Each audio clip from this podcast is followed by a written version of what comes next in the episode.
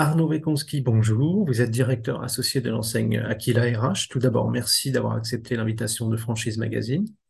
Bonjour Vincent, Eh, c'est un réel plaisir d'échanger avec vous aujourd'hui. Pouvez-vous me rappeler en quelques mots le concept euh, Aquila RH? Oui, nous sommes euh, un réseau d'agences d'intérim et de recrutement et nous nous développons exclusivement en franchise, c'est-à-dire qu'à la tête de chacune de nos agences, nous avons un entrepreneur que nous accompagnons dans le développement de sa franchise. Où en est le développement du réseau? Au moment où on parle, nous avons euh, 185 agences sous trois enseignes et la marque dont vous voulez euh, souligner aujourd'hui le développement, Aquila RH, nous avons 107 agences implantées en France. Pouvez-vous me rappeler rapidement euh, quelles sont les, les autres enseignes et leur positionnement? Oui, alors Aquila RH, c'est un réseau d'intérim et de recrutement spécialisé sur les profils CAP Bac, essentiellement dans le domaine de l'industrie, du bâtiment, du transport et de la logistique, du tertiaire. Voilà, donc euh, on, touche tous les domaines d'activité sur des profils CAP Bac. Lynx toujours de l'intérim et du recrutement pour nos clients, mais sur des profils euh, essentiellement Bac plus 2, Bac plus 5, sur trois domaines d'activité, le bureau d'études et l'ingénierie, les fonctions support de l'entreprise, et puis l'informatique et les télécoms, du Bac plus 2 au Bac plus 5. Et puis Vitalis Médical, euh, comme son nom l'indique, c'est un réseau qui se développe sur l'intérim et le recrutement pour les professionnels de, de santé, également de tout l'action sociale et euh, de tous les profils paramédicaux également. Sous enseigne euh, Aquila RH, quels sont vos projets euh, pour les mois qui viennent? Eh bien, écoutez, on nous le demande souvent en fait. Et, et nos projets, c'est à la fois de réussir le développement du réseau Aquila RH, puisque c'est aujourd'hui sur 21 nouvelles agences depuis le début de l'année, il y en a 14 sur Aquila RH. Mais c'est à la fois d'accueillir ces nouveaux franchisés, mais surtout de les faire réussir. Les faire réussir, c'est-à-dire le fait qu'ils s'épanouissent, qu'ils puissent euh, bah, globalement vivre de bons moments dans la création de leur entreprise et puis qu'ils puissent bien se rémunérer, bien évidemment, à la clé. Les deux sont souvent liés, le plaisir qu'on prend à travailler et la réussite euh, du développement de son entreprise. Quelles sont les régions, les villes que vous ciblez en priorité pour ouvrir des, des agences en franchise? Alors, 107 agences, il nous reste à peu près deux tiers du chemin, un peu plus de deux tiers du chemin à parcourir, puisque nous avons, euh, pour Aquila RH, un peu plus de 350 euh, positions en France au total. La belle ville de Reims, par exemple, euh, la belle ville de Troyes, puisqu'on est euh, dans cette région. euh, on pourrait également parler de la région centre, euh, dont je suis natif, euh, Tours, Orléans, euh, par exemple.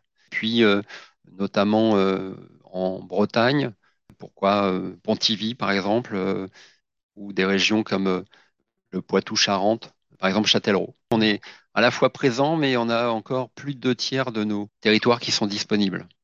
Quels sont les critères pour euh, devenir franchisé Aquila RH? Alors, en fait, euh, avant toute chose, il faut s'engager dans un projet entrepreneurial. Il faut quitter effectivement ce statut de salarié et entreprendre avec nous. Alors, en franchise, euh, donc ça nous permet d'accueillir deux tiers des, des gens aujourd'hui qui ne sont pas issus de l'intérim ou du recrutement précédemment. Euh, le profil, ce sont donc des gens qui aiment euh, l'humain, euh, que ce soit nos clients qui recrutent ou nos candidats que nous mettons chez nos clients. Donc, on recrute et on travaille essentiellement dans l'humain tout au long de la journée. Donc aimer l'humain, avoir un, sens effectivement de l'organisation, de, la gestion de ses priorités. Il y a une journée qui commence ce matin, se termine le soir. On a créé, on a ouvert euh, 25 pages et il faut les refermer toutes à la fin de la journée, que ce soit la commande, le contrat, la DPAE, etc. Donc gérer ses priorités, ses visites, euh, tout ça, c'est dans un laps de temps euh, où il faut adorer bah, créer un peu cette planification de la journée. Sens des priorités, c'est le deuxième point. Et puis être, être commercial, je dirais, également. Donc, euh, alors on fait pas du, du, porte-à-porte, euh, on vend pas euh, des bouquins sur un rendez-vous unique. hein. Nous, on, s'installe euh, sur un territoire et on va le travailler pendant euh, 7 ans, 14 ans. Donc, on est là pour durer.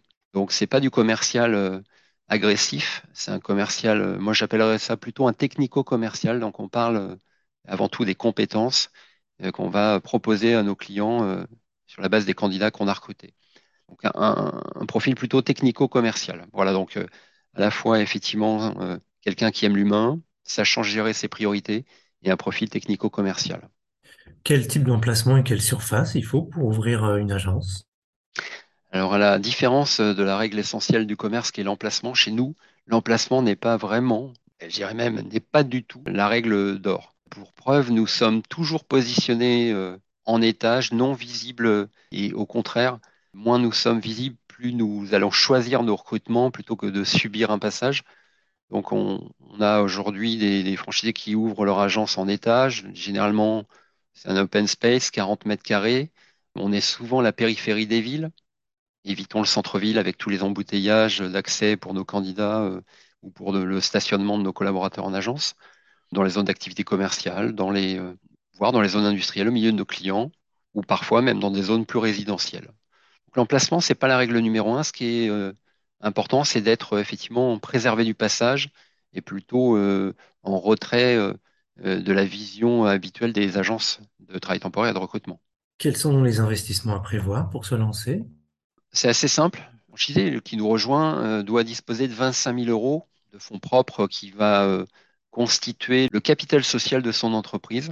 Donc c'est le seul, euh, finalement, le seul montant dont il a besoin pour ensuite pouvoir euh, effectivement entrer dans le réseau et subvenir à la fois dépenses mensuelles, le temps que son activité soit rentable.